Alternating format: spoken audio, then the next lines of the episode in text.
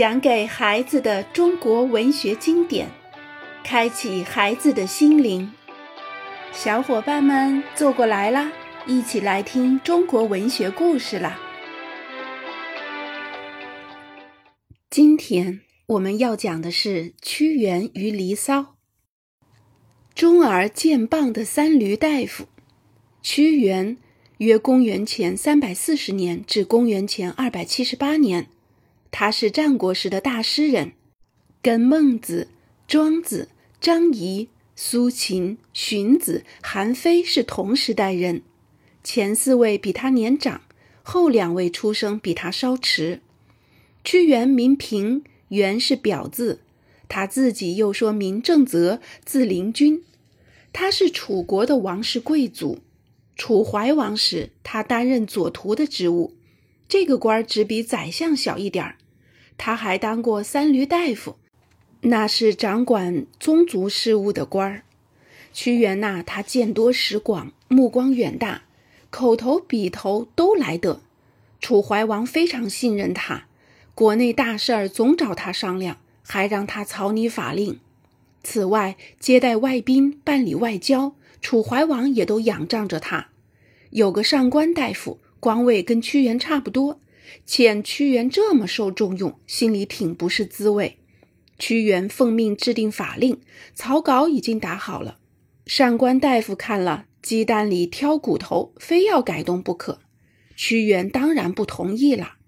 这下子，上官大夫醋劲儿大发，跑到楚怀王跟前说：“大王命令屈原制定法律，他嚷嚷的满世界都知道了，还当众夸口说。”除了我，谁还能干这个差事？您看他眼里还有大王吗？楚怀王听了，果然很不高兴，从此对屈原冷淡了许多。后来找了个由头，把他放逐到汉北。那个时候呀，战国七雄之一的秦国野心勃勃，总想称霸。可是楚、齐两个大国结成了联盟，成了秦国称霸的障碍。秦国便来了个个个击破的招数。秦派使者张仪对楚王说：“秦国恨齐国恨得牙根痒痒，可是碍着您的面子不好攻打他。假若你跟齐国断交，秦国愿意拿六百里土地献给您。”糊涂贪心的楚怀王竟满口答应下来。等楚怀王跟齐国断绝关系。派人向秦索要土地，张仪翻脸说：“我什么时候说要给你六百里？我只说六里。”怀王大怒，派兵攻打秦国，结果损兵折将，搞得元气大伤。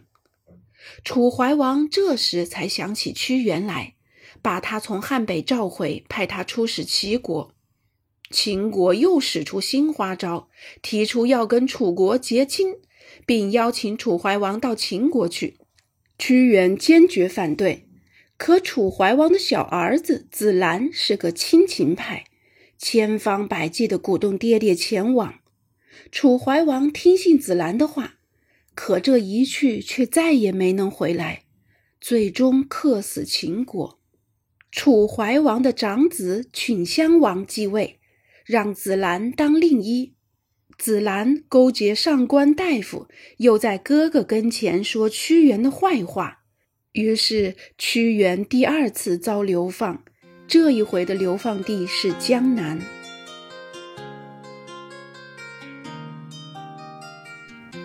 端午节的由来，屈原眼见秦国军队一天天逼近。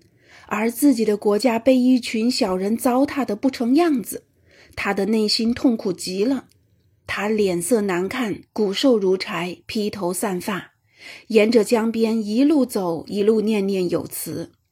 有位渔夫看见了，问：“您不是三闾大夫吗？怎么落到这个地步？”屈原回答：“整个世界都是污浊的，只有我一个清清白白。”所有的人都烂醉如泥，只有我一个头脑清醒。就因为这个，我才遭到流放啊！渔夫说：“圣人应当随机应变才对。整个世界污浊，您干嘛不随波逐流呢？大家都醉倒了，您何不也吃点酒糟，喝杯水酒？您的才能与品德就像美玉，怎么最终却遭到流放呢？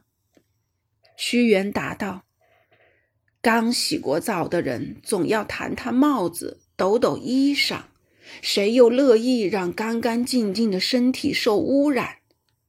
这渔夫是位隐居高人，听了屈原的话，莞尔一笑。一边摇船一边唱道：“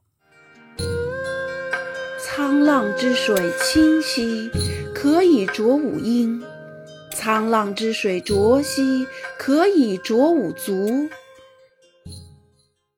其中“濯”是洗的意思，“缨”是系在帽子上的带子，意思是说，你要适应这环境啊，水清就洗洗帽缨，水浊就洗洗脚嘛。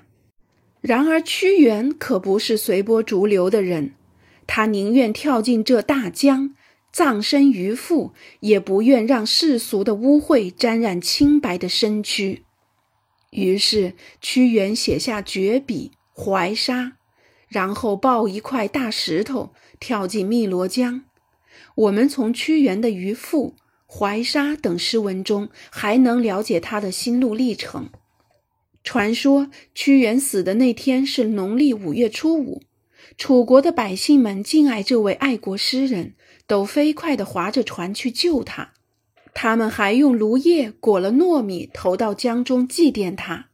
后世把这一天定为端午节，划船营救的活动也演变成赛龙舟。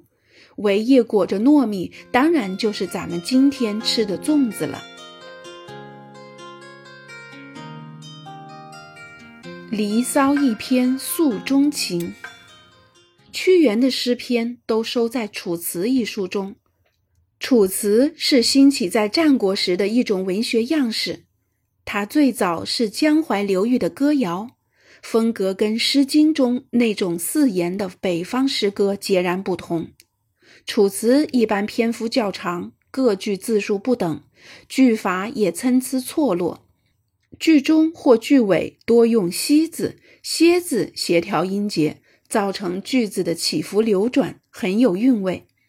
这比起北方单调的四言体诗歌显得生动许多。这种诗歌的形式到汉代被称为词或词赋，又因兴起于楚地，所以叫楚辞。西汉的刘向把屈原、宋玉等人的楚辞作品记录在一块儿。就用《楚辞》做了书名，《楚辞》中的屈原作品有二十几篇，如《离骚》《九章》《九歌》《天问》《招魂》等，其中最杰出的篇章应属《离骚》。你们又要问了，《离骚》是什么意思呢？有人说就是牢骚，也有人说“离”是遭遇的意思，“骚”是忧。《离骚》意为遭遇忧患时所唱的歌，不错，《离骚》是一首悲歌，它是诗人流放时所作的。诗中表达了作者爱国忠君却又不被信任理解所产生的深深苦闷。屈原他是一位感情丰富又才华横溢的诗人，他的笔一拿起来就停不下来了。他要让自己的感情抒发个痛快，《离骚》共有三百七十多句，三千五百多字，这个长度在中国诗歌史上可谓空前绝后。帝高阳之苗裔兮，正黄考曰伯庸，意思是我是高阳大帝的子孙，我的父亲叫伯庸。这是《离骚》的一开篇。屈原便叙述了自己的家世、出生和自幼的抱负，接着他又抒发自己在政治上的遭遇以及受到迫害的心情。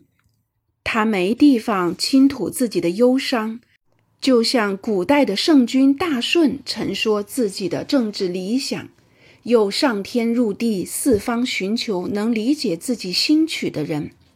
可是天国的守门人不理睬他。地上的美女仙珠也难以接近，他向巫师请教出路，巫师的指示也不能让他开心。他舍不得离开心爱的楚国去远游，最终决定以一死来殉自己的祖国和理想。